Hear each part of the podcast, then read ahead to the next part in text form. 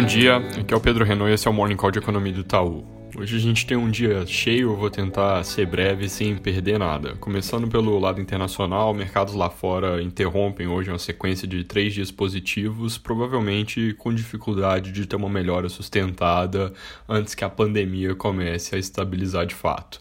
A gente teve na Europa frustração com relação à negociação de mais estímulos pela União Europeia. Basicamente, alguns países se opuseram à emissão de títulos de dívida com propósito específico de combater o vírus. Já nos Estados Unidos, a gente deve ter aprovação hoje pela Câmara daquele pacote de 2 trilhões e o Banco Central parece que vai fazer uma linha de crédito para pequenas empresas, ou seja, parece que lá não vai faltar estímulo. Ontem o número de pedidos de seguro-desemprego realmente deu um salto gigantesco, foram mais de 3 milhões de pedidos em uma semana isso é várias vezes maior do que qualquer crise anterior. Significa uma alta de desemprego para 5,4%, um nível que ainda não é nada gritante e que vale lembrar, nos Estados Unidos o mercado de trabalho é muito fluido, então isso pode se reverter rápido no pós-crise, mas de qualquer forma é um tipo de dado que traz preocupação sobre quanto tempo a economia consegue ficar parada e aí nesse sentido deve reforçar aquela discussão que eu já mencionei sobre os custos e benefícios de diferentes intensidades de contenção. Inclusive, o presidente Trump deve se manifestar nos próximos dias sobre os lockdowns, se vai voltar atrás em alguma coisa ou não. Olhando aqui para a América Latina, ontem a agência S&P reduziu a nota de crédito do México, colocou a perspectiva negativa também sobre a nota da Colômbia, ambos ainda em níveis que são graus de investimento, mas numa situação mais complicada agora por causa da perspectiva de desaceleração global, preços baixos de petróleo e as possíveis consequências nas dinâmicas de contas públicas desses países. Números de corona no mundo continuam acelerando, crescimento na Europa como um todo, inclusive na Itália de novo, apesar de que lá a alta agora talvez tenha a ver com o aumento do número de testes e não que a doença está acelerando de verdade, porque o número de novas mortes está andando de lado já tem uns dias. É, fora isso, o primeiro-ministro do Reino Unido acabou de testar positivo e nos Estados Unidos o surto continua forte. Agora eles já são o país com mais casos no mundo, cerca de 82 mil. Vindo aqui para o Brasil, são 2.914 casos confirmados pelo Ministério da Saúde. Isso é um salto de quase 500 pessoas de ontem para hoje, agora com 77 mortes.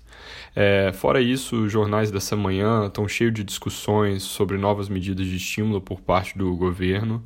Vou começar falando aqui pela que foi aprovada na Câmara ontem à noite, que é um auxílio temporário para o trabalhador informal. Eu já tinha comentado que isso estava em estudo, mas acabou vindo bem maior que a proposta inicial. O Ministério da Economia falou primeiro sobre esse cheque para ajudar trabalhadores em situação mais precária, o tamanho proposto para o cheque era de 200 reais por mês.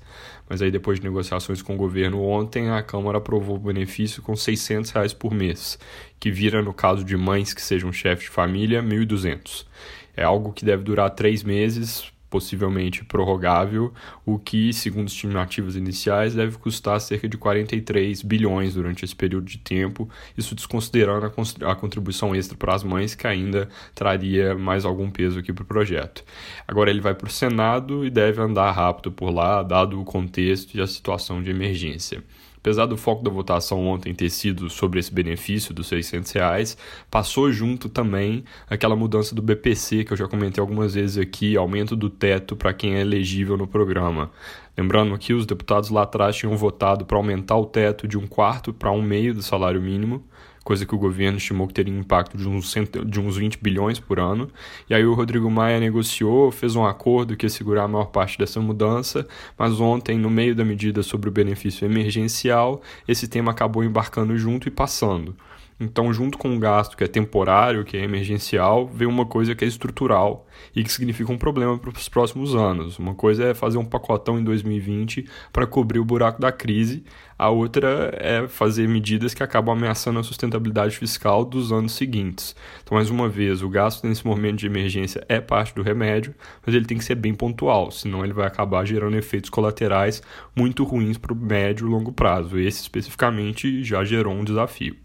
Além disso, o ministro Paulo Guedes disse ontem à noite, falando de mais medidas, ao jornal Globo que o pacote do Ministério da Economia, bancos públicos e Banco Central para fazer frente ao gasto deve ter um total de 750 bilhões, isso dá uns 10% do PIB, entre coisas que já foram anunciadas, como o reforço do Bolsa Família, e novas coisas que estão por vir, como um crédito ali que deve sair nos próximos dias, mais recursos para a saúde e uma ajuda do governo para pagar funcionário de pequenas empresas. Olhando para a lista completa, a gente estima que vão ser cerca de 180 bi de impacto no resultado primário desse ano. Tem partes da lista que são antecipação de gastos que já iriam ocorrer, então não muda o fechado do ano. Tem outras que não entram exatamente no resultado primário. Se a gente incorpora isso, nossa expectativa de déficit para o ano iria de perto de 3% para cerca de 4,5%.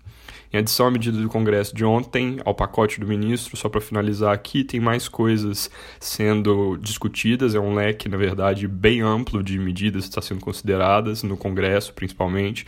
Foram desde propostas para liberação total do FGTS até, segundo o valor de hoje, conversas sobre imposto de grandes fortunas e também uma tese no Centrão de colocar um empréstimo compulsório ao governo por parte das empresas que tenham patrimônio superior a um bi.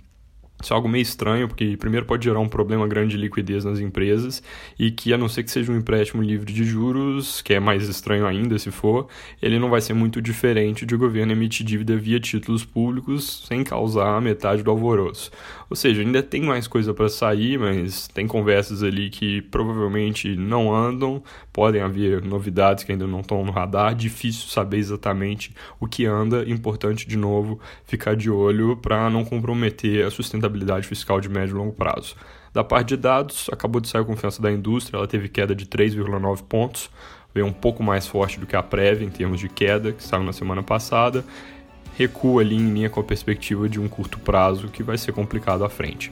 É isso por hoje, bom dia e bom fim de semana.